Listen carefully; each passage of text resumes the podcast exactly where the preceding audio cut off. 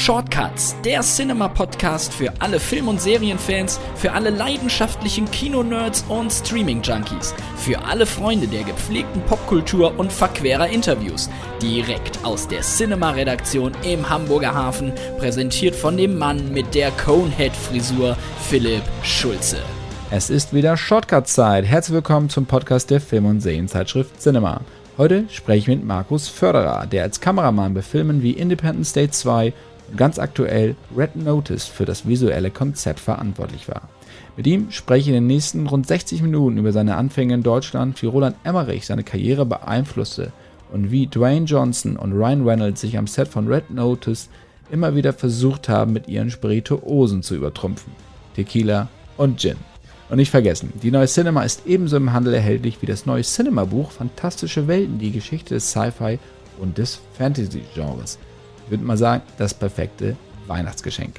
Jetzt aber wünsche ich euch ganz, ganz viel Spaß mit Markus Förderer. Lieber Markus, herzlich willkommen zu den Cinema Shortcuts.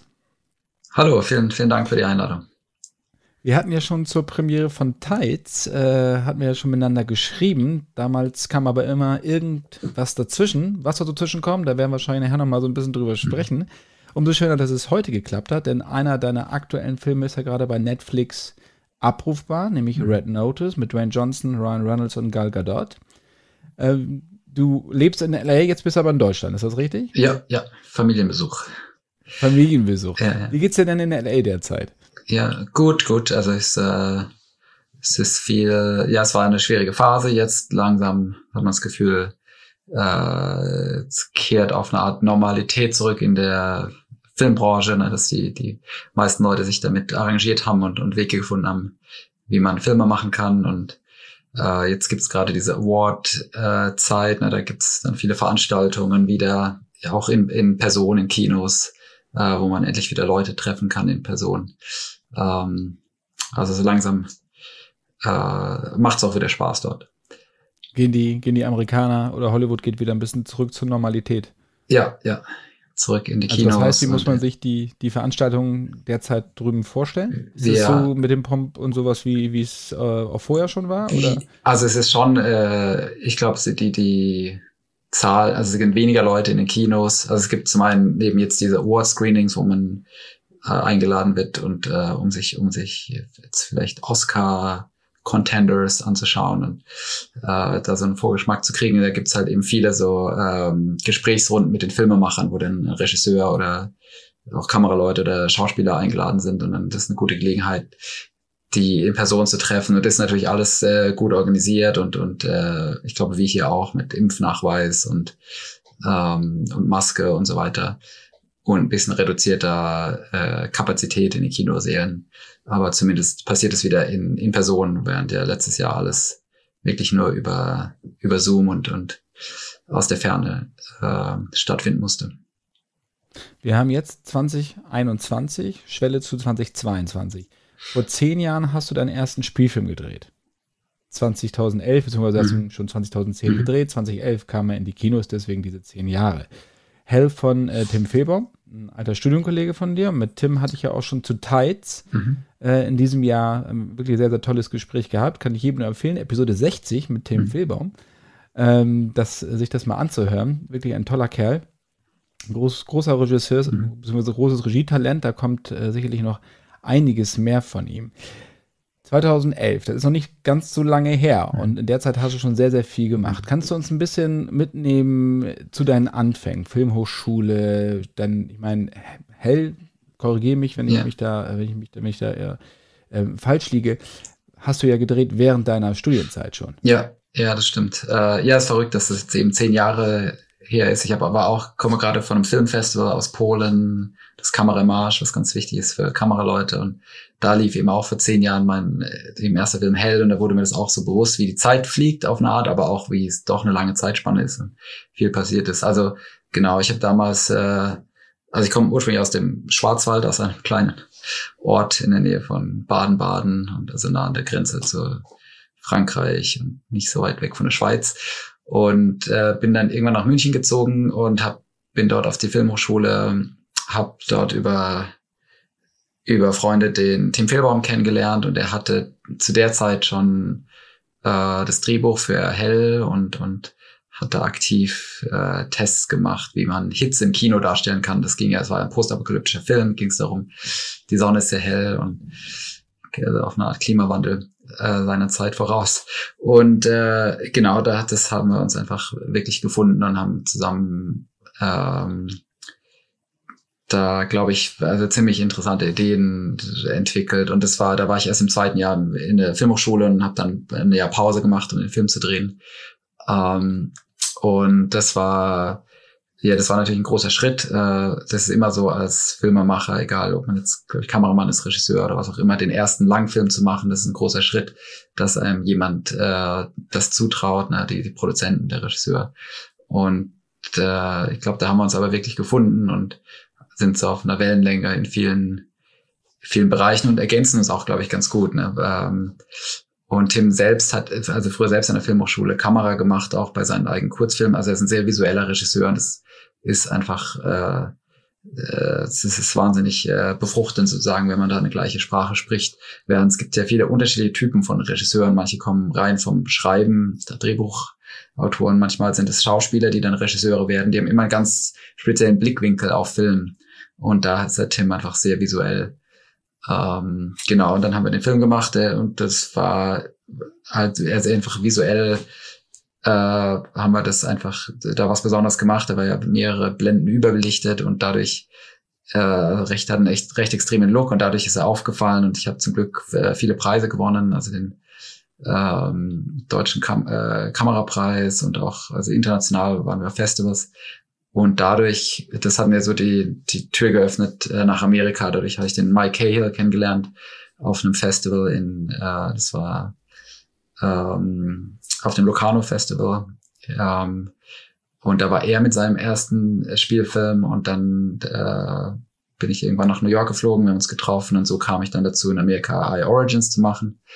Und dann äh, ging es eine Zeit lang hin und her, äh, dann wieder in Deutschland gedreht und dann irgendwann äh, hat dann Roland Emmerich, der auch äh, Executive Producer war bei Hell, den Film äh, endlich final gesehen auf großer Leinwand. Ähm, also das Projekt zwar betreut, aber manchmal dauert das dann eine Weile, bis er das dann, also final den Schnitt mit Tonmischung und, und Color Grading äh, gesehen hat. Und da war er zum Glück sehr begeistert. Und dann haben wir uns äh, bei ihm getroffen und hatten mal so ein Gespräch und er hat es so angedeutet, dass er so ein kleines Passion Project, hat es genannt, äh, hat. Also Stonewall war das, das war so ein sehr low budget, also für seine Verhältnisse und für, für also deutsche Verhältnisse riesig, also 20, 25 Millionen Dollar.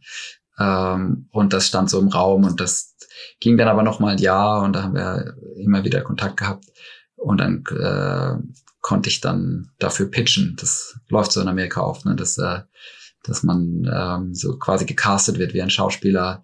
Da werden mehrere Kameraleute interviewt sozusagen und dann präsentiert man Ideen und ähm, wie muss man sich ganz kurz, wie muss man sich das dann vorstellen? Also äh, ich meine, du hattest schon Kontakt mit ihm, er wusste, was ja. du machst. Also eigentlich hast du ja wahrscheinlich dann keine Visuals groß mitgebracht, oder? Weil er wusste, wie deine Bildsprache ja. sein kann, die du auch mal wieder verändern kannst, natürlich ja. auf den Film zugeschnitten. Ja, Kann der läuft. das vorstellen? Der läuft doch recht viel über Visuals. Also da habe ich, was ich in so einem Tablet mitgebracht und halt äh, Bilder gezeigt aus der Epoche. Das war ein historischer Film aus den 60ern.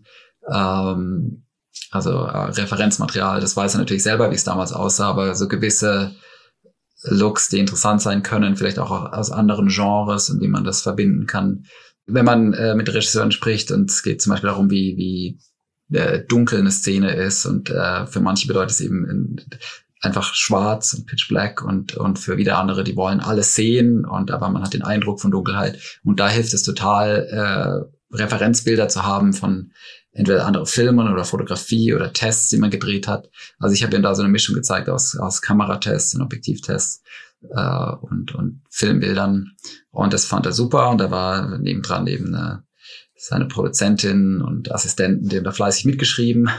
Und ich dachte so, oh Gott, die schreiben jetzt alle Ideen mit und dann bist du da wieder raus. Und äh, da habe ich aber schon gemerkt, als ich dann, das war dann zu Ende und äh, und dann bin ich dann zum Ausgang gelaufen, dann habe ich die hinter meinem Rücken schon flüstern hören und sie so hire the kid, weil ich so viel jünger, weil ich so viel jünger war als er.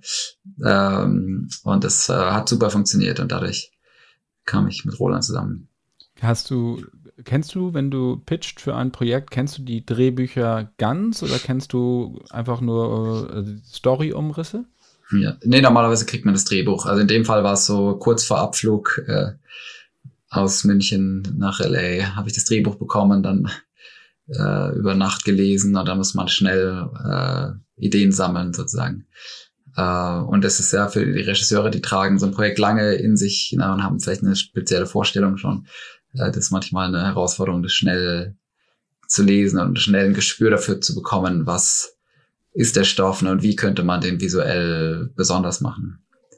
Bevor wir zu den äh, folgenden oder darauffolgenden Projekten kommen, Independence Day 2 mhm. und auch Red Notice, ähm, möchte ich ganz gerne noch mal ein bisschen weiter in die Vergangenheit gehen. Du hast, äh, ich hoffe, dass das stimmt, was ich recherchiert mhm. habe, dass du beim Ari äh, Kameraverleih gearbeitet hast. Ja. Warst du dir damals der Tragweite dessen bewusst? Ja. Weil Ari ist natürlich wegweisend gewesen für die heutige mhm. Filmindustrie. Ja, also ja, das war damals so. Also ich komme wirklich aus einem kleinen Ort äh, im Schwarzwald und äh, ich kannte niemand in der Filmbranche und ähm, habe dann ein Praktikum gemacht äh, bei einer äh, TV-Produktionsfirma TV in Freiburg. Wie war das? Und äh, habe da langsam Kontakte gefunden zu, äh, hat da kurz Leuten bei Kurzfilmen geholfen und dann äh, hatte ich so einen Praktikantenjob bei einem Kinofilm und da hat mir der Kameraassistent eben, als ich ihn gefragt habe, so über die nächsten Schritte, hat halt empfohlen, ja, mach doch ein Praktikum bei einem Verleih, äh, da lernst du was, ne, da lernst du das Equipment und Leute kennen äh, und, und hat halt gemeint, ja, Ari ist, das sind die Besten, ne. Ähm, und die sind aber immer, wie sagt man, die sind sehr gefragt, ne? Das ist schwierig, da reinzukommen. Da habe ich die angerufen, ob ich ein Praktikum machen kann. Da meinen sie, ja, sie können mich gerne auf die Liste setzen, aber sie haben ein Wartezeit ist ein Jahr, bis man einen Platz bekommt. Und ich gesagt, ja, dann schreibt mich drauf und dann in einem Jahr komme ich dann. Und es war dann tatsächlich so. Dann ich, äh, ein Jahr später bin ich nach München gezogen, um bei Ari ein Praktikum zu machen. Und es war gerade eine interessante Zeit. Es war so der Umsprung von Film auf digital. Also damals war noch die, die Mehrheit der Filme wurden eben auf 35 Millimeter Film gedreht. Und es gab nur so frühe Prototypen von, das, also vorne Ari Alexa ist ja heute so ein Standard. Äh, es gab so Prototypen von Ari D20 hieß es damals. Und da war ich schon immer sehr interessiert, äh, weil ich wusste, das ist äh, die Zukunft. Ne? Und ähm, und das war also echt eine hilfreiche Zeit, die also Leute kennenzulernen und auch einfach zu sehen, wie so das technisch hinter den Kulissen zugeht. Bei Ari muss man für alle, die es noch nicht so kennen, ähm, Ari ist bekannt geworden auch durch, äh, ja, durch ähm, Foto, also durch Kameras äh, mhm. im Krieg. Ja? Also die mhm. ähm, Soldaten an der Front haben mit Ari gedreht und daraus ist dann ja auch später dann sind die Handkameras auch für den Privatgebrauch mhm. und sowas entstanden.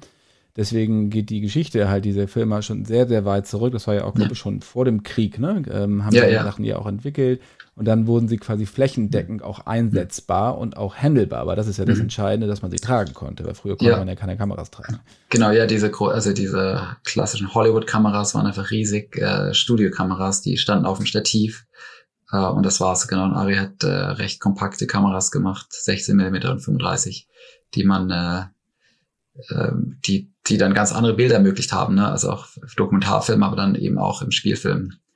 Ähm, das war interessant. Das ist auch eine interessante Anekdote, als wir dann eben hell vorbereitet hatten. Ich wusste eben durch meine Zeit bei Ari, dass da, dass es da Prototypen gibt zu so einer neuen Kamera, die Alexa, und die wollten wir unbedingt haben, äh, weil wir eben digital drehen wollten, weil das eben die, die, die Sonne so hell war und wir viel mit Überbelichtung arbeiten wollten. Und ich wusste bei digital, da kann man das quasi gerade zum Vorteil nutzen, dass sie äh, quasi so eine, so eine Überbelichtung zu so einem extremen Weiß führt äh, und auch, dass man es ganz genau kontrollieren kann und sehen kann, wie extrem es ist. Ähm, und da äh, dachte ich dann, ja, dann, dann nutzen wir da den Namen von Roland Emmerich, also unserem Executive Producer, um damit die uns zuhören, dass sie hoffentlich diese Prototypen bekommen, weil da, die waren sehr umkämpft zu der Zeit. Jeder wollte, glaube ich, den ersten Film sein, der darauf dreht. Ähm, und da ähm, und das haben wir natürlich auch Roland erzählt, dass da diese interessanten Kameras gibt. Und dann äh, haben wir bei Ari angerufen, dann hieß es irgendwann, ja, nee, die könnt ihr nicht haben, weil die will der Roland jetzt selber. Er hat dann eben zeitgleich mit uns, äh, hat er in, in Babes, Studio Babelsberg ähm, Anonymous gedreht. Das war so historischer Film über Shakespeare. Und äh, den, dann waren sie der erste Film, der auf der Ari Alexa gedreht hat. So kam es damals. Du hast gesagt, dass ähm, viele Regisseure kommen entweder vom, vom Schreiben oder auch vom, vom Schauspiel. Oder mhm. es gibt visuelle Regisseure wie Tim Fehlbaum. Ähm, wie schaffst du es, dir deine eigene kreative Freiheit beim Inszenieren der mhm. Bilder ähm, zu schaffen? Also ja, das hängt wirklich also sehr vom Regisseur ab. Manche haben so eine ganz klare Vision und äh, da, da sehe ich so als meine Aufgabe wirklich den genau zuzuhören und zu verstehen, was sie denn wollen. Also je nachdem, wie, wie, wie das so kommuniziert wird, weil sie vielleicht nicht äh, eins zu eins so ein Bild herstellen können mit dem Licht oder welche, welche Tools verwendet man, welche Objektive und so weiter. Uh, und dann gibt's auch Regisseure, mit denen ist es eine Teamarbeit und man entwickelt Sachen zusammen, recherchiert und oder bei manchen sitze ich da sehr alleine und und äh, bereite das vor mit also meinem Oberbeleuchter und Kameraoperatoren. Ähm, also ich versuche einfach immer bei jedem Film was äh, deutlich anders zu machen. Also es gibt Kameraleute, die verwenden so, die sie finden irgendwann so ihre ihr Handwerkszeug, die haben dann immer die gleichen Kamera, die gleiche Objektive und die gleiche Crew, mit denen sie Filme machen und haben dann dadurch so einen Stil. Aber ich versuche, ich finde nach so einem langen Dreh, manche manche Filmdrehs ziehen sich über einen sehr langen Zeitraum und es ist wirklich jeden Tag äh, zehn, zwölf Stunden sozusagen diese Bilder und diesen gewissen Look. Äh, da bin ich dann beim nächsten Projekt versuche ich dann immer was extrem anderes zu machen. Ähm, also ein Wechsel entweder die Kamera, die Objektive oder äh, arbeiten mit einem neuen Regisseur oder auch einer neuen Crew an einem anderen Teil der Welt. Das finde ich immer befruchtend. Also ich versuche, äh, ich habe jetzt nicht so klare äh, Sachen, die ich immer machen will, aber es gibt natürlich, die dann zu so vielleicht so einer Handschrift führen. Es gibt, glaube ich, Sachen, die sind einfach so persönliche Geschmack, die sich immer wieder irgendwo finden. Aber im Großen und Ganzen versuche ich Sachen anders äh, anzugehen auch. Also jedes Mal, finde ich, äh, fühlt sich an, als würde ich wieder den ersten Film machen, wenn ich ein neues Projekt angehe. Also ich versuche immer grundsätzlich von Null anzufangen und auch alles zu hinterfragen, was benutzt man, wie macht man das, um nicht so in so eine Routine zu verfallen. Hast du manchmal etwas gepitcht, ein visuelles Konzept gepitcht, aber nachher sah es ganz anders aus? Mm, ist mir jetzt, glaube ich, noch nie passiert. Ähm, äh, weil entweder, also man kriegt dann eigentlich auch nur den Film, äh, wenn das so zusammen äh, sozusagen auf äh, Zuspruch stößt. Wenn man so eine ganz andere Version hat wie der Regisseur, dann meistens kommt es nicht zusammen. Manchmal äh, passiert es so, dass man, genau, man hat so eine Vision, vielleicht auch gemeinsame Vision und man dreht das und dann beim nach dem Schnitt äh, und der Postproduktion ist man vielleicht manchmal überrascht, äh, dass es vielleicht doch anders aussieht wie gedacht, gerade wenn es viel Visual Effects im Spiel sind. Und bei manchen Projekten ist es schwierig, als Kameramann da involviert zu sein, weil es entweder aus zeitlichen Gründen oder Budgetgründen ist es dann, fällt es in eine ganz andere Schublade und anderes Team.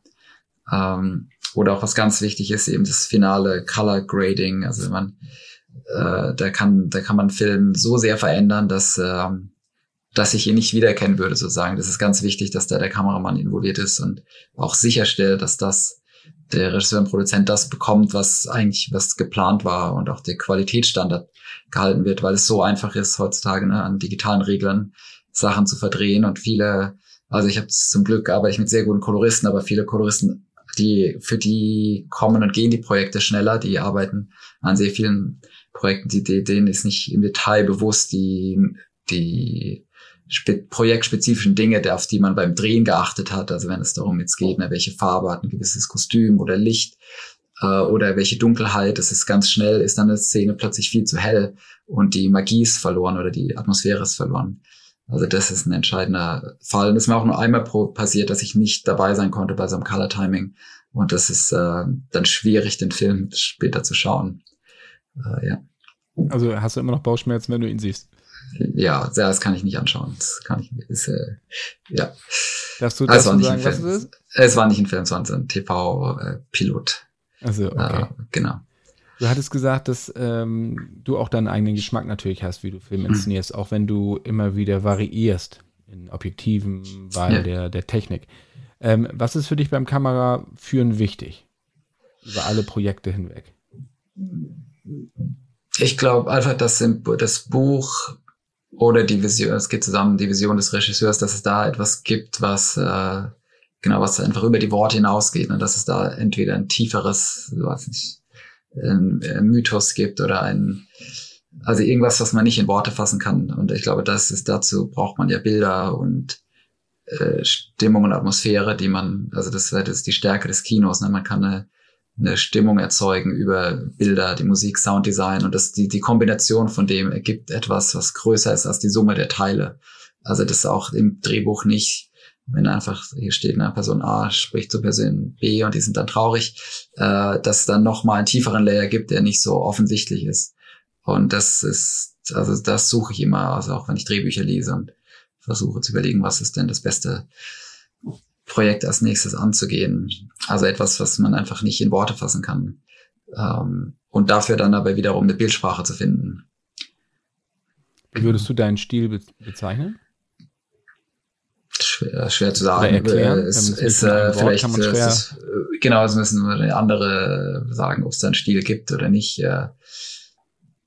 Ich würde sagen, meine Filme sind schon sehr unterschiedlich, aber ähm, ja, ich finde es immer wichtig, dass ein Film, jeder Film seine eigene Identität hat, ähm, dass nicht ein, also dass nicht ein, manche Filme, sag ich mal so, ähm, sehen, haben so vielleicht keine besondere äh, Handschrift zu sagen. Da könntest du einen Shot äh, zusammenschneiden mit einem anderen und man würde es nicht, äh, aus einem ganz anderen Film und man würde es nicht merken, äh, sozusagen.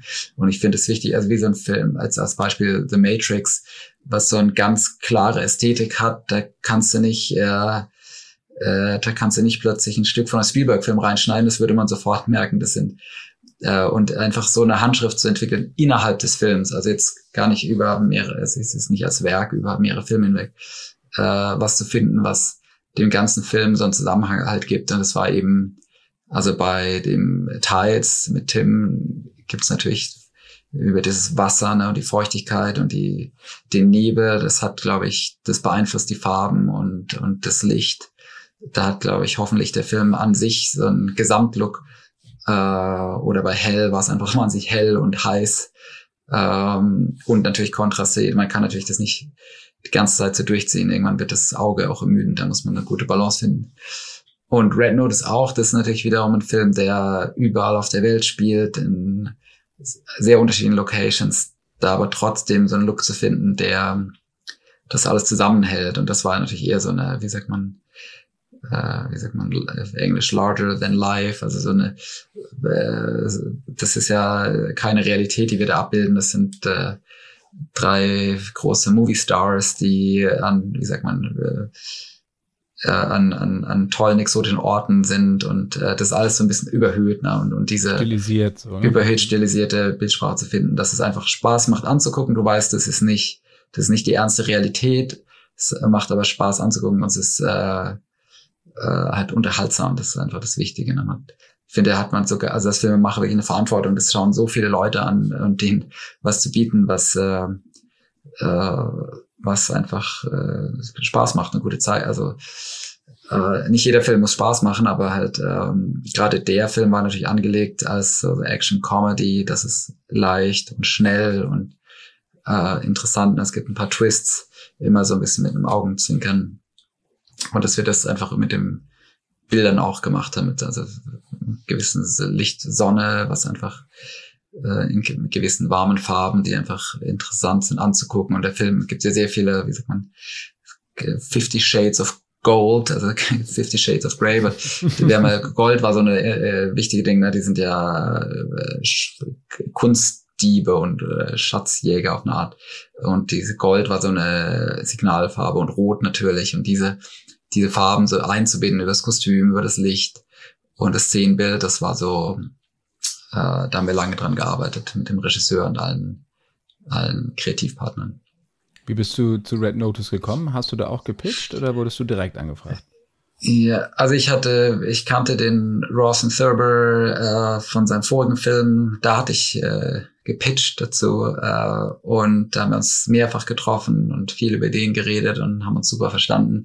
Da ist dann aber äh, letztendlich äh, war dann jemand verfügbar, den er ursprünglich angefragt hatte und den konnte ich dann nicht machen, den Film. Und dann haben wir uns aber wieder, kam, bitte? Welcher Film war das? Äh, das war Skyscraper. Das war sein voriger Film, auch mit Dwayne Johnson. Und äh, da gibt's dann manchmal bei großen Filmen gibt's am Ende immer wieder so Pickup-Shots, also dann wird dann irgendwas nachgedreht, äh, weil sich die, die, im Schnitt das vielleicht ein paar Sachen verändert haben, um es klarer zu machen. Und da hat er mich dann äh, gefragt, das zu machen, weil der Kameramann, mit dem er gedreht hatte, nicht verfügbar war. Und da haben wir es einfach super verstanden und das äh, sind auf einer Wellenlänge. Und da hat er dann schon ziemlich bald mir erzählt von Red Notice, dass er daran arbeitet. Und wir haben uns dann über einen recht langen Zeitraum immer wieder getroffen in LA, haben Filme geschaut zusammen und über den gesprochen. Und als dann das, äh, das sogenannte Greenlight kam von Netflix, den Film zu machen, äh, ging das dann ganz schnell und da hatten wir zum Glück so, so, eine, so eine Vorvertrauen, eine Vorarbeit geleistet. Also da musste ich nicht mehr pitchen, da hatte ich den, den Job sozusagen.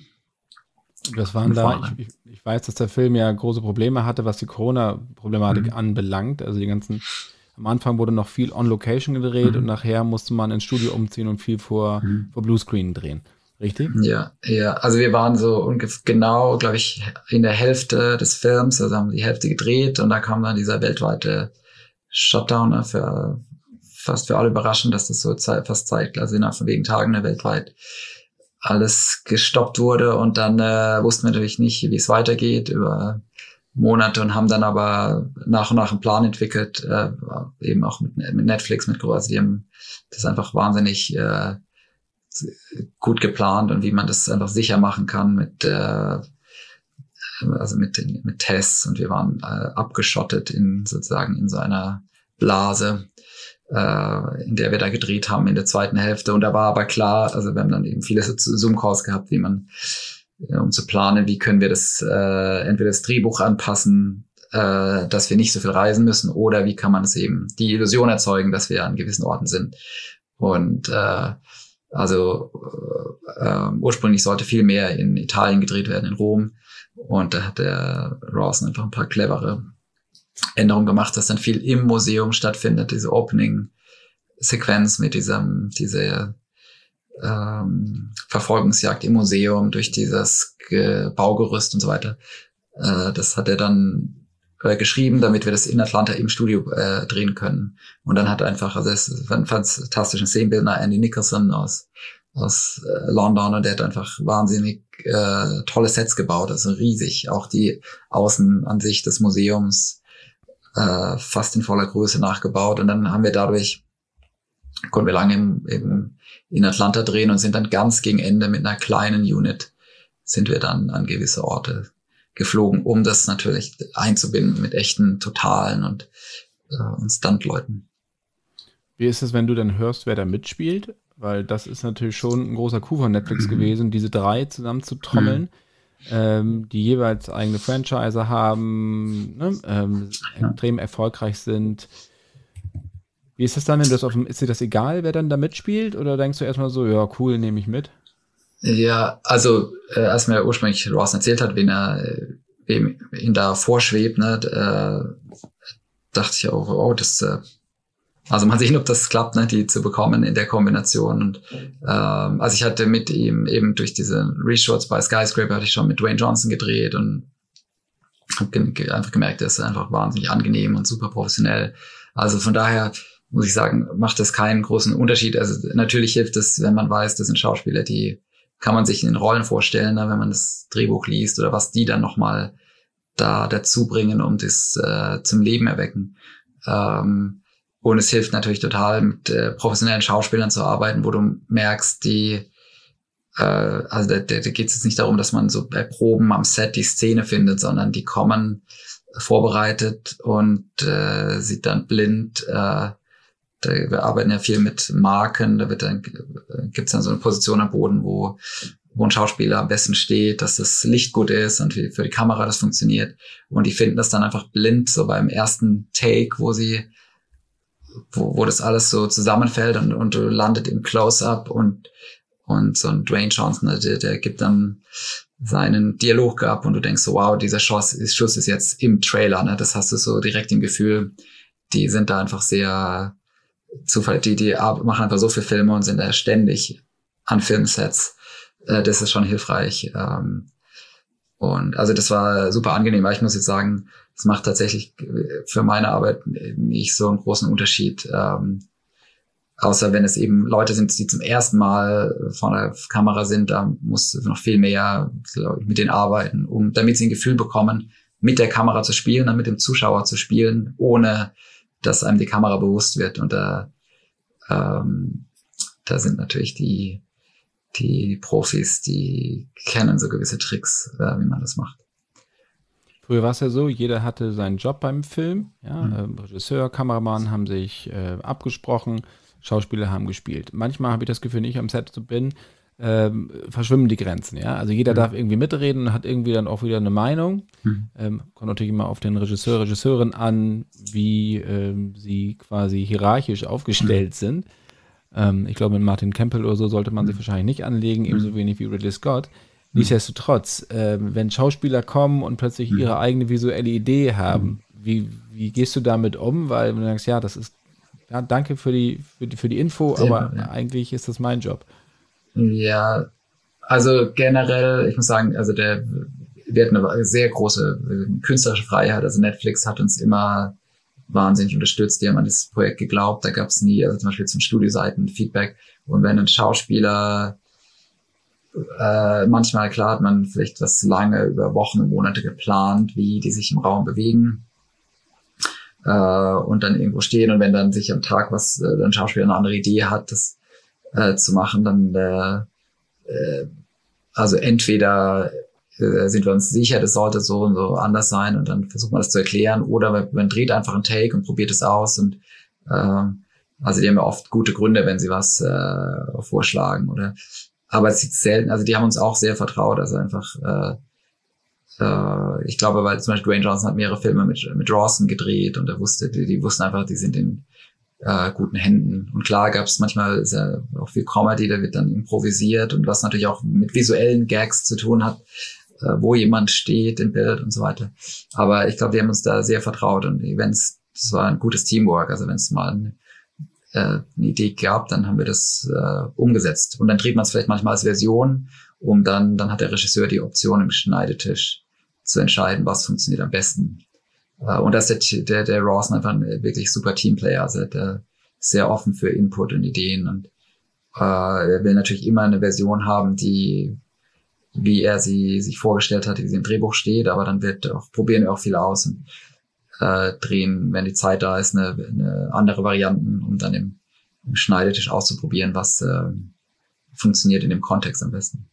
Es ist ja auch oftmals so, es gibt ja in Hollywood die Gattung äh, der Publicisten, die dann auch gerne so dafür sorgen, dass ihre Schützlinge, also Agenten, die ihre Schützlinge äh, am besten in Szene gesetzt haben wollen mhm. und gerne auch mal über die Schulter luschern. Aber das war bei denen gar nicht so, weil Dwayne Johnson zum Beispiel ist ja auch mit Seven Bucks, also in der Produktionsfirma, mhm. als Produzent an dem Film beteiligt. Ja, also ja, genau, er ist einer der Produzenten. Aber jetzt so, ich weiß, was du meinst, glaube ich, wie es bei so Press, äh, Publicity-Geschichten gibt's, das ist vielleicht nochmal anders. Aber am Set, ähm, ja, also ich muss sagen, ich hatte das Glück, die äh, haben uns alle vertraut, auch mir. Also für mich war das der größte Film, den ich jemals gemacht hatte. Äh, da hat es aber eben auch geholfen, dass ich an äh, Skyscraper eben am Ende gearbeitet hatte, wo das waren die gleichen Produzenten und das gleiche Team und die äh, und wir hatten uns ja im Vorfeld da oft getroffen eben für diesen Job.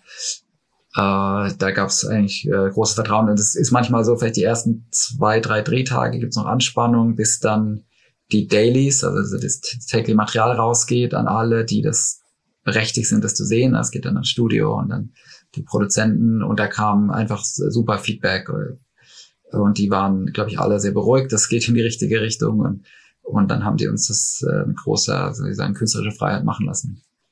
Und dann gab es am Ende ein Teremana, Tequila und noch ein Gin von Ryan Reynolds und von Dwayne Johnson, die Marken. Aviation Gin. Ja klar, das Aviation, gibt's immer. Genau. die, das gibt's immer. Äh, also, das also, ist ein Running Gag zwischen den beiden auch äh, ähm, ihre, ihre, ja, ihre, ihre Spirits äh, im Film zu haben. Aber ja, das ja, sagen, weiß ich nicht genau, wie das im Detail läuft, aber das ist auch lustig, machen da ständig Scherze drüber. Das ist und dann ja. gibt's auch, ist das Catering besteht auch daraus, ja? Also abends, wenn ihr dann äh, Bergfest feiert oder wenn dann die Party ja. ist zum Schluss, ja, dann gibt, gibt's auch was. Gibt schon, gibt schon noch äh, gibt schon auch ein äh, normale, äh, normales Essen und Trinken. Aber ja, es war ganz nett. Also am Ende, dann, genau, vom Dreh. Wir waren ja so lange in der zweiten Hälfte eben äh, in so einer Bubble sozusagen. Also wir waren komplett in Atlanta für den Dreh und waren niemand konnte kommen und gehen oder besuchen, uns besuchen. Und da haben die uns alle äh, so ein schöner Abschlussbottle mit einer Nachricht geschenkt. Also der Ryan und der Dwayne. Das war sehr nett ähm, als Abschlussgeschenk. Du hattest ähm, I Origins von angesprochen, von mhm. Mike Cahill. Ähm, dein erster US-Film, ja. Und dann zwei Jahre später kam ja schon Independence Day 2.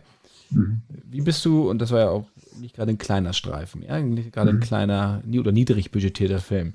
Ähm, wie bist du damals so in LA damit umgegangen, dass du plötzlich jetzt hier diese amerikanischen Filme drehst? Weil, wie gesagt, du warst ja, wie alt warst du? 31, glaube ich, als du I Origins gedreht hast. Ja.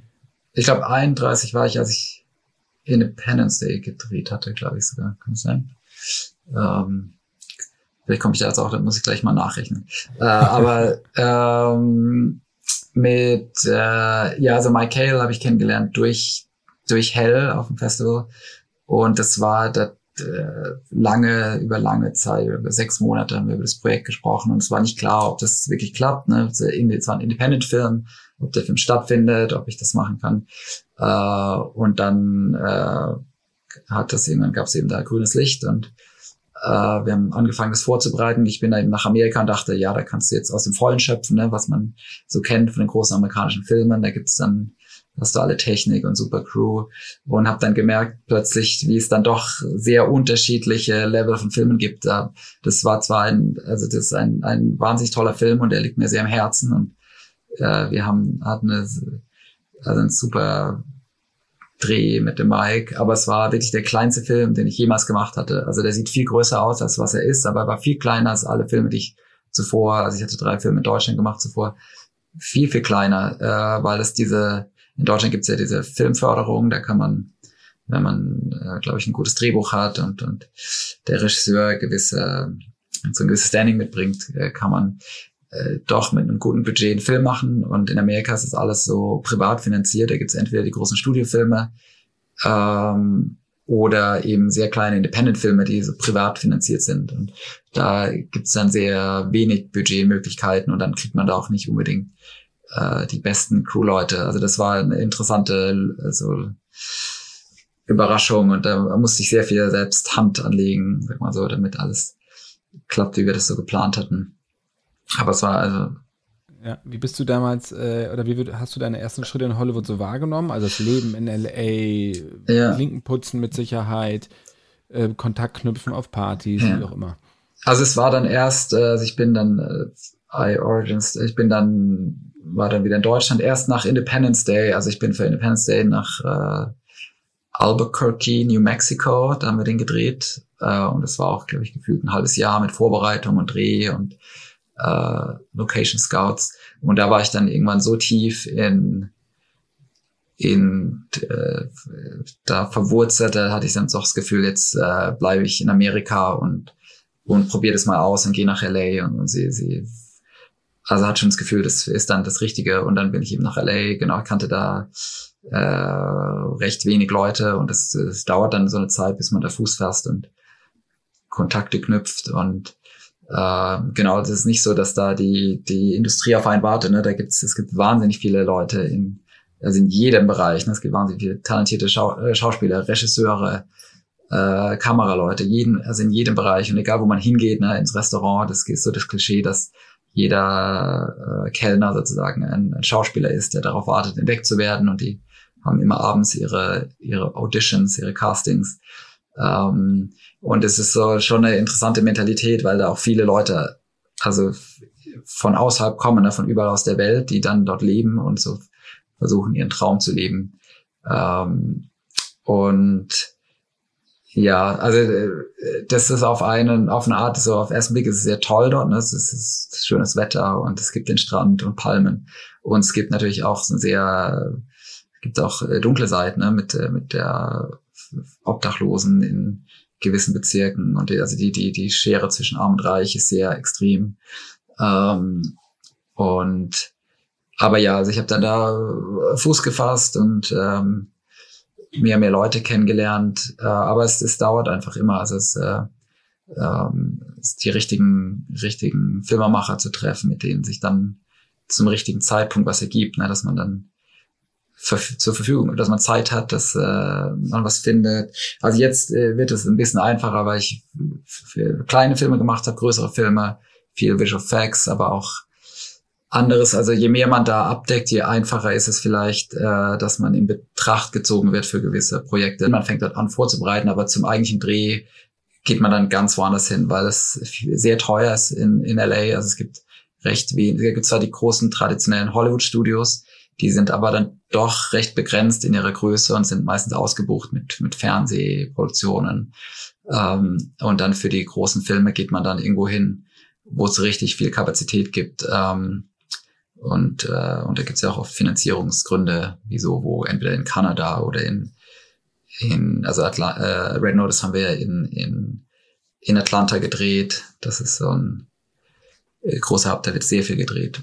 Also dafür komme ich viel rum und dann auch wieder in Europa und ich finde, es genießt es auch sehr, also überall auf der Welt zu drehen. Ich glaube, wenn man nur in LA wäre, in dieser, auch wiederum in dieser Blase, äh, das ist, äh, ist auch sehr speziell.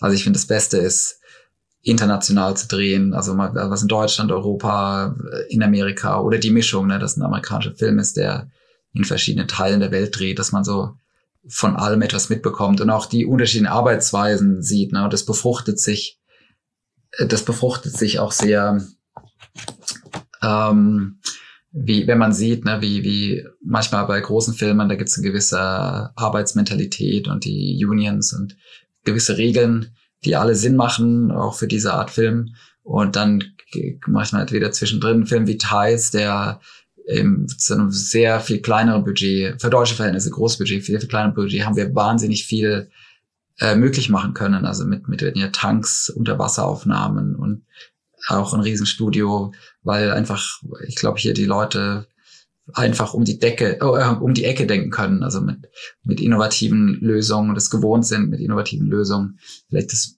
das Maximale aus einem Budget möglich zu machen. Und bei Tides hast du ja sogar in deinem Wohnzimmer gedreht. Genau, in, genau, in meiner alten Wohnung in LA, da haben wir wegen Corona bedingt konnte ein Schauspieler nicht äh, nach München fliegen, wo es dann noch mal so einen kleinen Dreh gab. Und er war, der Schauspieler lebt in LA und ich war in LA und es war eben während dieser frühen Lockdown-Phase. Und dann haben wir gesagt, das können wir bei mir drehen, weil ich hatte weiße Wände und es war so eine Szene, die komplett vernebel, Nebel gespielt hat. Und dann hatte ich auf online eine Nebelmaschine bestellt und ich hatte eine Kamera und dann haben wir das von einer weißen Wand gedreht und das ist das Interessante, also natürlich mit Maske und Sicherheitsvorkehrung äh, und ganz kleine Crew und das ist, finde ich, das Interessante an Filme machen, ne? das ist, das ist äh, wie eine, eine Illusion, also du siehst nur, was ist auf der Leinwand und du hast manchmal keine Vorstellung davon, waren da 200 Leute hinter der Kamera mit LKWs voll Equipment oder wurde es einfach genau bei jemandem im Hinterhof gedreht. Ähm, und das, das Tolle finde ich eben, das zu kombinieren und das beste Ergebnis zu bekommen. Für manche Szenen braucht man einfach den großen Aufwand und gewisse Dinge kann man viel kleiner realisieren. Und wenn man das verbindet, diese beiden Ansätze, dann kann man einfach, äh, glaube ich, viel rausholen. Also zum Beispiel Red Notice, das war natürlich ein groß, sehr großer Film, großes Budget, aber wir hatten sehr äh, viele Schwierigkeiten, wenn man das vergleicht, eben genau mit diesem Lockdown ähm, mit Filmen, die davor gedreht wurden oder jetzt auch wieder danach, wo es wiederum, jetzt gibt es eine Impfung und es gibt äh, gewisse Prozesse. Also wir mussten manche Szenen einfach sehr sehr oft um die Ecke denken, wie man das dreht, während man das äh, normalerweise ganz einfach mit der Steadicam könnte man durch den Flur laufen und da sind dann 200 Komparsen da. Das konnte man zu der Zeit so nicht machen. Da mussten wir sehr kreativ sein und das war eine interessante Herausforderung. Du hast gesagt, dass du in jedem Film auch immer gerne was anderes machst, dass du da die Herausforderungen suchst. Gehst du auch oftmals so in die Filmgeschichte, dass du dir alte Filme anguckst, mhm. äh, sagst, okay, guck mal, das, was sie da gemacht haben, das, da hätte ich mal mhm. Lust, das weiterzuentwickeln zum Beispiel oder mhm. auf heutige Sehgewohnheiten umzumünzen? Mhm. Ja, ich glaube, also genau, ich bin immer inspiriert von älteren Filmen oder auch neue. Und ich versuche gerade, finde ich das Interessante, genau Genres zu wechseln oder zu kombinieren dass man nicht äh, jetzt blind sagt, man dreht hier eine Komödie, wie sieht das aus, wie sehen andere Komödien aus und das macht man auch so, sondern gerade vielleicht gibt's da eine interessante Kamerabewegung in einem Horrorfilm und die, das, das in Kombination in der Szene könnte super interessant sein. Aber ich habe das Gefühl jetzt so, je älter ich werde, also ich bin jetzt noch nicht so alt, aber äh, je weniger schaue ich mir andere Filme an und je mehr kommt es tatsächlich die Inspiration aus äh, dem Drehbuch oder auch wirklich aus der Welt, in dem man einfach mit offenen Augen durch die Welt geht und, und Sachen sieht. Also gerade wenn es jetzt um Licht geht, ähm, man sieht interessante, was ich, eine Weise, Art und Weise, wie so das Morgenlicht im, im Raum reflektiert und, und weiß, kann sich, merkt sich das so für, und dann irgendwann kann man es wieder abrufen für eine gewisse, äh, gewissen äh, Szene in einem Film. Ja, also ich schaue ehrlich gesagt immer weniger Filme, also ich liebe natürlich das Kino und gehe auch so oft ich kann ins Kino, ähm, um Filme auf der großen Leinwand zu schauen, aber ansonsten äh, schaue ich äh, gar nicht so viel, um mich vorzubereiten. Also mit in Red Notice haben wir früh, bevor der Film angefangen hat, haben wir einfach so als äh, Warm-up mit Ross und haben wir uns manche Szenen angeschaut, also Autoverfolgungsjagden.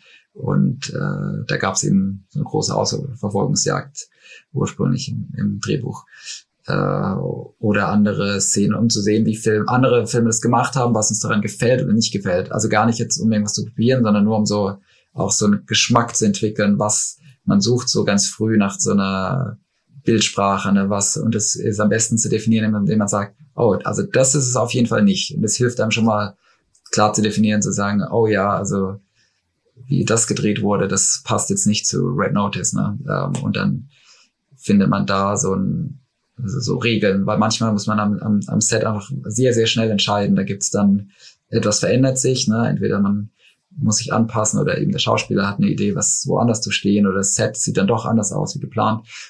Äh, muss man sehr schnell reagieren, weil es ist einfach sehr viele Leute an so einem Set, jede Minute ist kostet. Äh, und je mehr man da so sich sicher ist, was, äh, in welchen Weg zu gehen, ne? also es gibt immer viele Türen, durch die man gehen kann, in so einem kreativen Weg zu sagen, das ist das ist nicht. Äh, es gibt nur einen Weg, so und so die Kamera. Das muss jetzt das 50 Millimeter Objektiv sein, sozusagen solche Dinge, dass dass man das ganz schnell entscheiden kann. Was war für dich die wegweisendste Kameraeinstellung in der Filmgeschichte? Oh, das ist schwer zu sagen. Ähm, ja, ich muss sagen, ich bin sehr äh, als Zuschauer sehr von Stimmungen geprägt, also Lichtstimmung und so die Atmosphäre, die durch eben Zusammenspiel von Musik, Sounddesign und den Bildern entsteht. Ich habe oft beim Schauen, wenn ich da drin versinke, bemerke ich die Kamerabewegung nicht. Ich muss es wirklich sehr analysieren, rational, um es zu, ich finde es fast so Sachen wie, manchmal, also mit Filmschnitt ist es einfacher, ne? es gibt ja diesen, ähm, wahnsinnig bekannten Kubrick 2001 Schnitt vom Knochen zur äh, Weltraumstation, äh, wo man so merkt, wow, da wurde Kino, ne, das ist, da, da, da ist was gerade passiert, was so viel stärker ist als tausend Worte. Äh, und man kann es nicht in Worte fassen, aber man hat es gerade gesehen und erlebt. Äh, also solche Moment, Momente sind interessant. Und Kamerafahrten? Sowas wie Vertigo-Fahrten, Hitchcock so? Ja, also zum Beispiel, ich habe auch in, selbst Vertigo-Fahrten gemacht, also zum Beispiel in iOrigins, da haben wir den ersten Double Vertigo gemacht. Da gibt es tatsächlich zweimal in einem, einer Einstellung gibt's Michael Pitt, der steigt aus dem Bus und sucht die Liebe seines Lebens und findet dieses riesige Poster, also das Billboard. Und da gibt's zuerst ein Vertigo auf ihn, wo man so merkt, irgendwas stimmt hier nicht. Ihm zieht's den Boden und den Füßen weg und die Kamera fährt um ihn herum und dann sieht man, was er gerade wahrnimmt. Und das ist eben dieses riesige Billboard mit diesen großen Augen.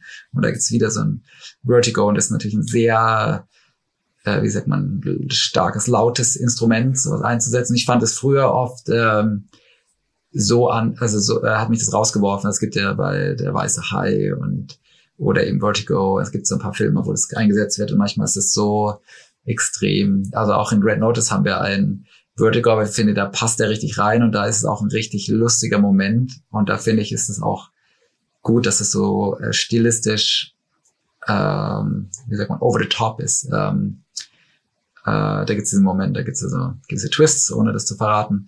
Und dann gibt es ein Vertigo auf äh, eine der Figuren, wo es ihm auch sozusagen den Boden unter den Füßen wegzieht. Ähm, ja, Kamera fand schwer, da fällt mir jetzt, muss ich sagen, nichts. Ich fand so sehr beeindruckend, so Handkamera in Seven von Fincher, da gibt's so Verfolgungsjagden in diesen dunklen Fluren, wo man irgendwann komplett vergisst, äh, dass man in einem Film ist. Also wo da jetzt ein Kameramann rennt, äh, die da ist ja ähm, Brad Pitts äh, Figur verfolgt da den Verdächtigen und man kriegt will unbedingt erkennen, wer ist das, wer ist das. Und das ist so intensiv gedreht in dunklen Fluren. Also die, die, das Zusammenspiel von Licht, das ist Szenenbild, wie die Wände äh, reflektiert, das Licht reflektieren und dann diese dynamische Handkamera. Also das hat mich wahnsinnig beeindruckt. Welcher Film bietet für dich heute, vielleicht auch ein neuer Film oder ein alter Film, das beeindruckendste visuelle Erlebnis? schwer zu sagen. Es gibt, es gibt so viele Filme. Also früh, also vielleicht aus der Frühzeit ist es noch einfacher aus der Erinnerung zu sagen, wenn man, wenn man wenig Filme gesehen hat, ne, äh, welche sind da für ein Haus gestanden, gestochen.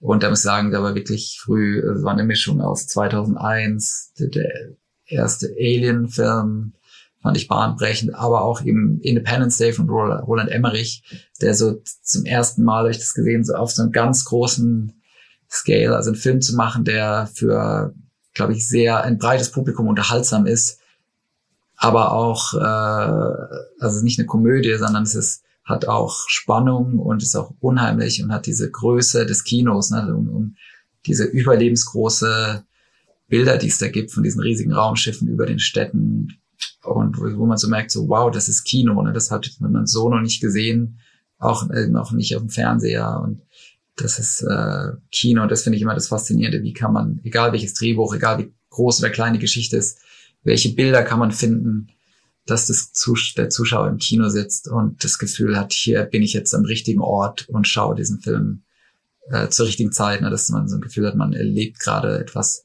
auf der großen Leinwand, was man nur da erleben kann. Wie, wie hoch war der Druck, als du Independence Day 2 gedreht hast, den alten immer noch im Kopf habend? Mhm. Aber jetzt möchte man eigentlich was anderes machen. Mhm. Also das war schon, also ich hatte mit Roland diesen Stonewall gedreht und da hat er schon, ich glaube, nach einer Woche gesagt, so, ah ja, und also jetzt drehen wir, als nächstes drehen wir Independence Day zusammen, ne, wenn es jetzt gut läuft. Und da sage ich jetzt erstmal den Ball flach lassen. Ich war so sehr in diesem einen Film. Und da hat er aber wirklich, da ist er sehr seinem Wort treu und es lief super eben mit diesem ersten Film. Da haben wir ohne Frage, war ich der Kameramann für Independence Day äh, 2. Und das war also auch ein sehr großer Studiofilm, mein erster Studiofilm. Und da ist es eben so, das, was ich vor, vorher meinte mit, dass man immer vor dem ersten Film steht. Also ich hatte in, in Deutschland meinen ersten Spielfilm gedreht, Hell, und dann dachte ich, jetzt hast du so eine Hürde überwunden und jetzt wird es vielleicht einfacher.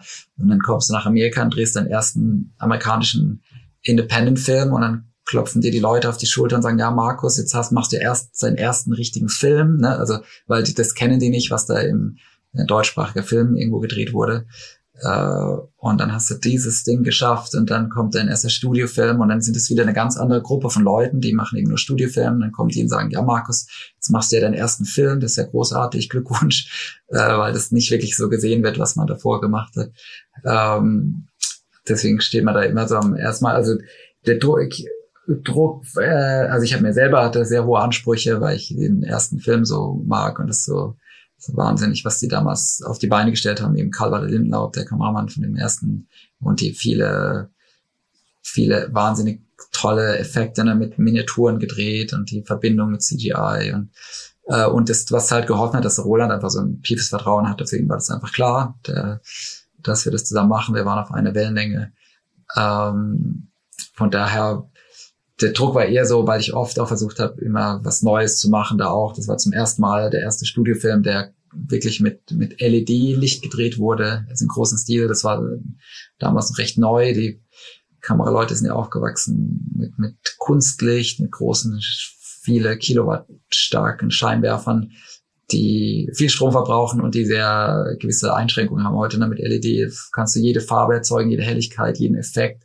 Und, und in Independence Day gab es natürlich sehr viele äh, Integration mit Visual Effects, wo wir dann mit, mit LED-Lampen Sachen programmiert haben, wie diese, dieses Laserfeuer oder Explosionen, die man in dem Gesicht der Schauspieler sieht. Also da haben wir oft wirklich die, die allerneueste Technologie verwendet. Und das war schon, da habe ich mich sehr aus dem Fenster gelehnt zu sagen, das machen wir so.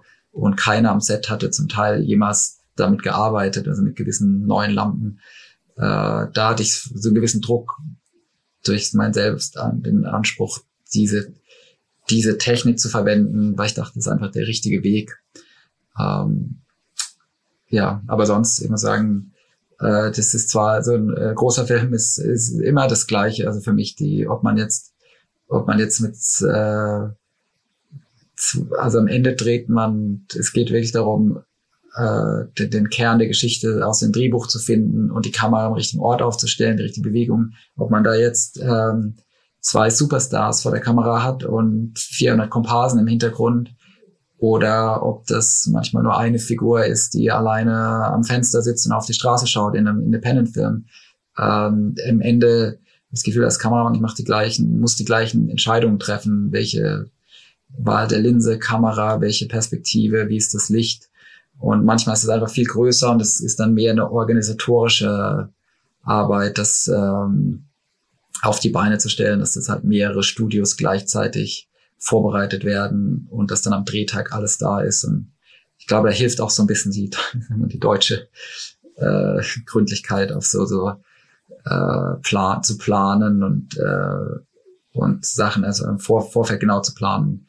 Äh, und auch, ich merke das oft in der amerikanischen Mentalität, da wird die, die, die erwarten immer sofort eine Antwort. Ne? Da wird äh, was besprochen und dann, wie machen wir das jetzt? Und dann äh, wird eine Lösung in den Raum geworfen und so wird es dann gemacht sozusagen. Und äh, ich komme einfach ein bisschen, glaube ich, das ist so eine deutsche Kultur von den, ich glaube ich, auch Ingenieuren und mein, also mein Vater war Ingenieur und äh, sich Dinge wirklich durch den Kopf gehen zu lassen und das nochmal zu hinterfragen und dann mit der finalen Lösung zu kommen. Ähm, und da versuche ich immer so einen Pfad zu finden zwischen zwar sehr schnell eine möglichst definitive Antwort zu geben, aber auch die Möglichkeit haben, zu haben, äh, das nochmal zu verbessern, wenn es eine, einen besseren Weg gibt, das zu machen oder umzusetzen. Wie wichtig ist die neue Technik?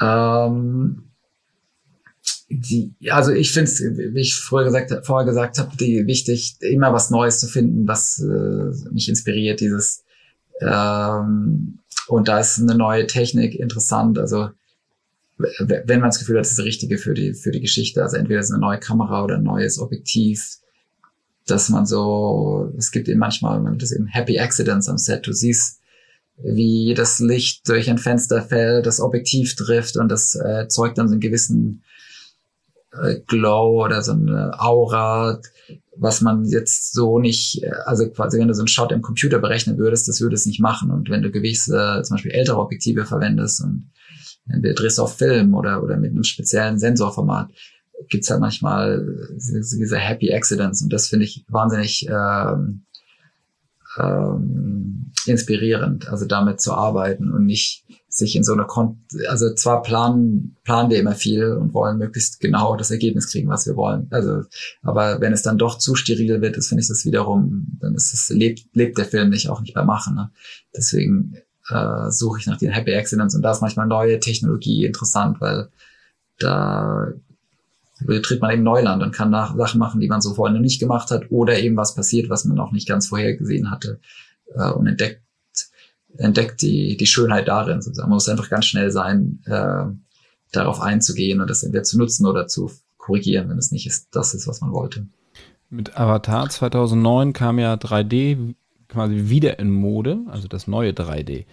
Ähm, davon ist heute kaum noch was zu, zu, spüren, ja. Also viele Studios haben da Abstand von genommen, ähm, aus Kostengründen und was auch immer. Und auch Filmemacher finden es nicht mehr ganz so toll ja. und so herausfordernd wie wie früher. Ähm, jetzt kommt dieses Jahr oder Ende nächsten Jahres 2022 Avatar 2. Da wird es wahrscheinlich ja. wieder um 3D gehen. Was ist für dich das nächste große Ding nach 3D, was du so, wo du erste Sachen gesehen hast, die, wenn sie weiterentwickelt würden, richtig groß werden können?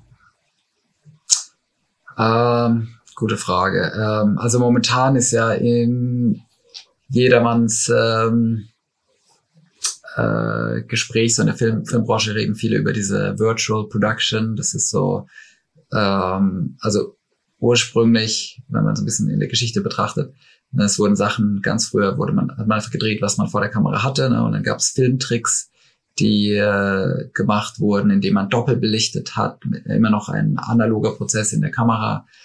Äh, und dann kam irgendwann digitale Visual Effects, ne, wo das große Mode war, äh, nachdem eben Spielberg und ILM Dinosaurier erzeugen konnte, ne, dann wollte, glaube ich, so jeder äh, 3D Visual Effects generieren, auch wenn es bis heute eine riesen Herausforderung ist, das Foto real aussehen zu lassen.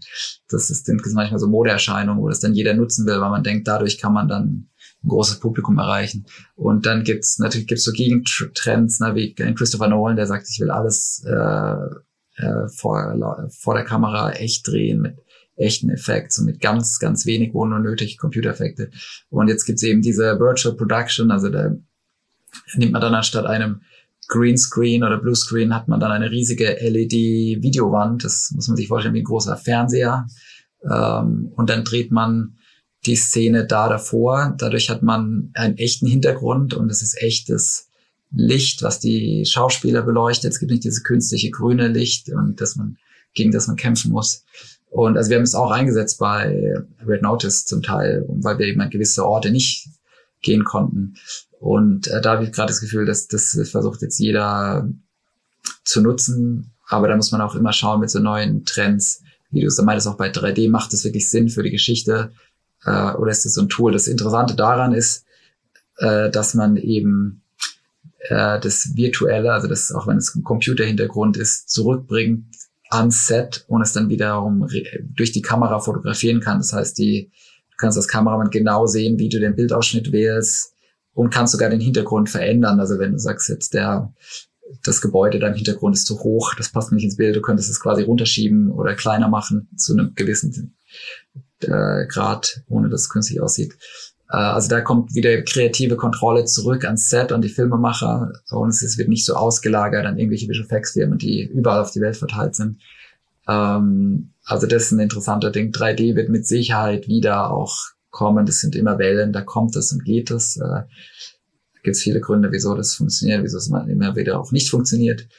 Ähm, aber ja, ich glaube, es gibt einfach, das ist so diversifiziert zum Glück. Also es gibt jetzt mit, äh, mit Netflix und den Streamern und es gibt so, wird so viel Content produziert, so viele Filme, Serien überall auf der Welt. Also es ist nicht mehr nur so, dass in, eben in Hollywood Filme gemacht werden, sondern es gibt wahnsinnig tolle Filme und Serien aus Korea ne, oder aus Europa, die plötzlich ein Publikum finden weltweit.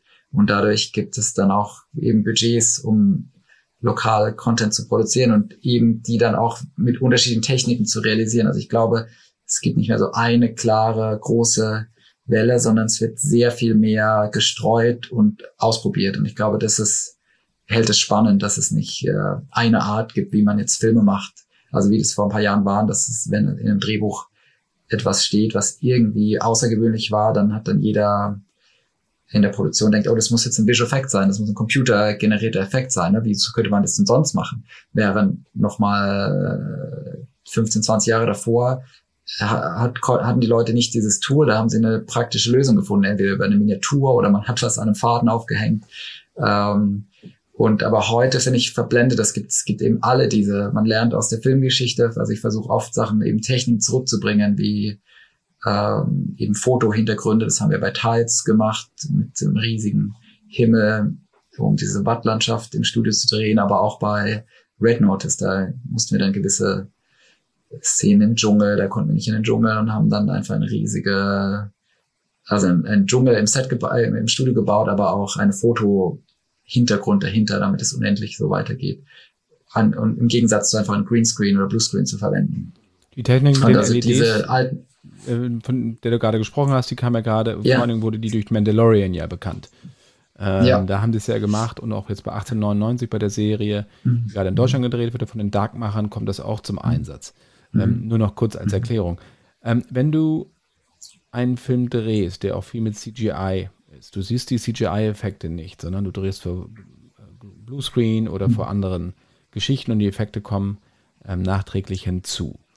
Bist du manchmal entsetzt ist vielleicht ein falsches Wort, aber dann siehst du den fertigen Film mit den fertigen Effekten und mhm. denkst, ja, das ist konterkariert eigentlich so ein bisschen meine Arbeit gerade, weil äh, alle gucken mhm. auf diese Effekte, aber achten gar nicht mehr darauf, auf die Stimmung, wie ich das inszeniert habe, weil diese Effekte halt einfach vielleicht auch die Stimmung kaputt machen.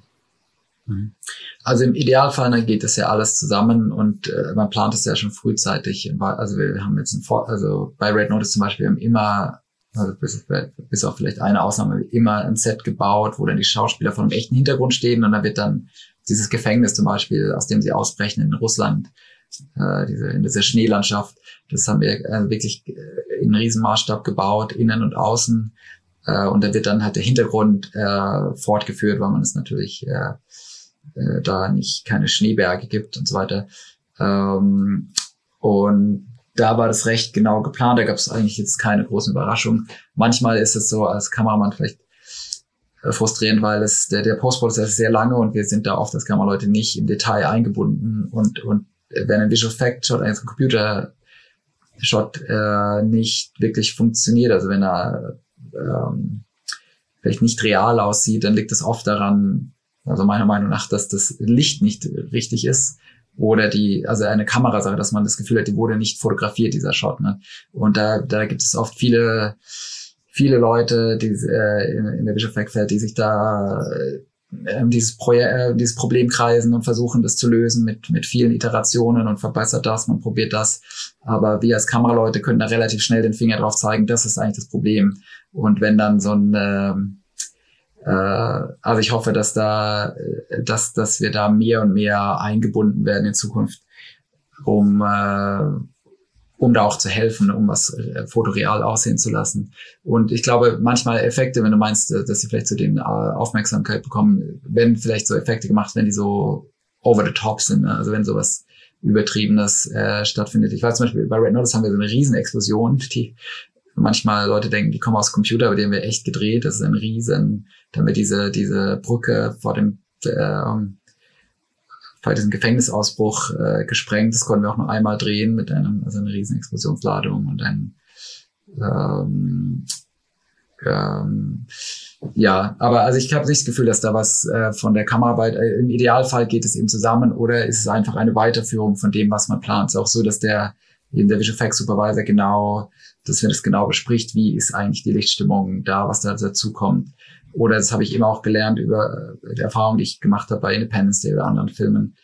Äh, auch wenn da ein Objekt nicht da ist, also wenn man so eine Alien-Kreatur in eine Szene einfügt oder etwas aus dem Computer, dass man sich wirklich trotzdem genau die Mühe gibt, diesen Ort zu beleuchten, wo das dastehen wird, so als wäre die Figur da, weil die, ähm, da gibt es so eine Technik mit äh, Silberbällen, wo diese Visual Effects Abteilung, die die fotografieren ganz genau das Set und wie das Licht ist und rekreieren das dann im Computer und dann wird so die Kreatur da reingesetzt.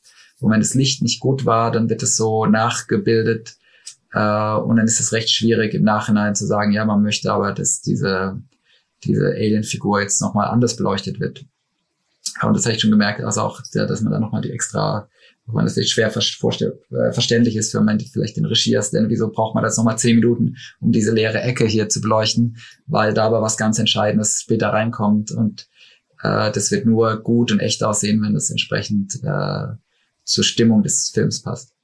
Abschließend eine Frage hätte ich noch. Ich komme ein bisschen vor wie ähm, Inspektor Columbo, Peter Falk. Ja. Und zwar, ähm, was ist für dich die perfekte Einstellung? Was muss die haben?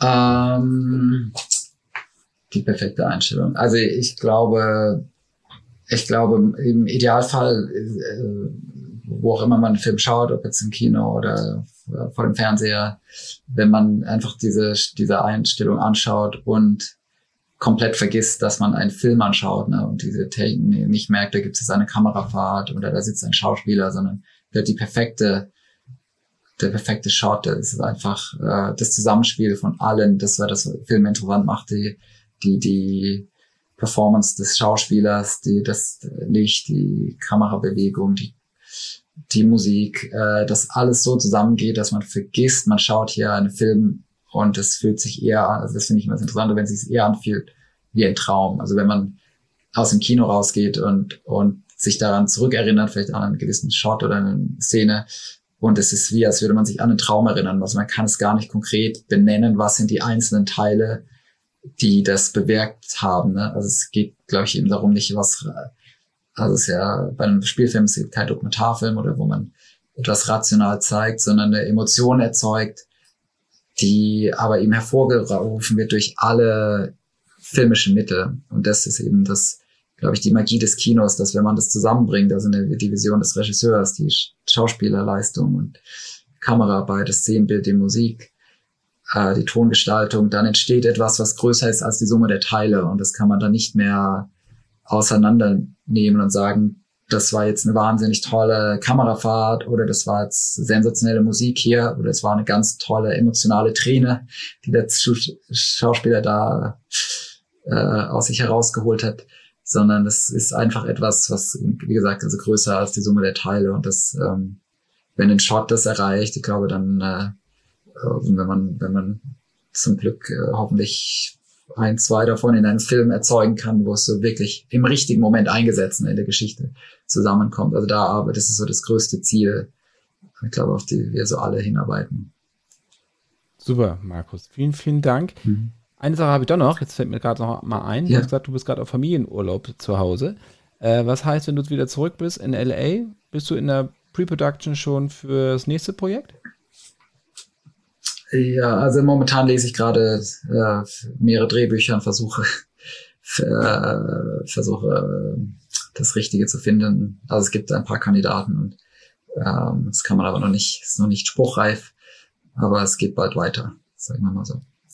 Also dann wünsche ich dir viel, viel Erfolg, alles ja. Gute und äh, bis bald. Vielen Dank für das tolle Gespräch. Danke dir. Tschüss, Markus. Ciao.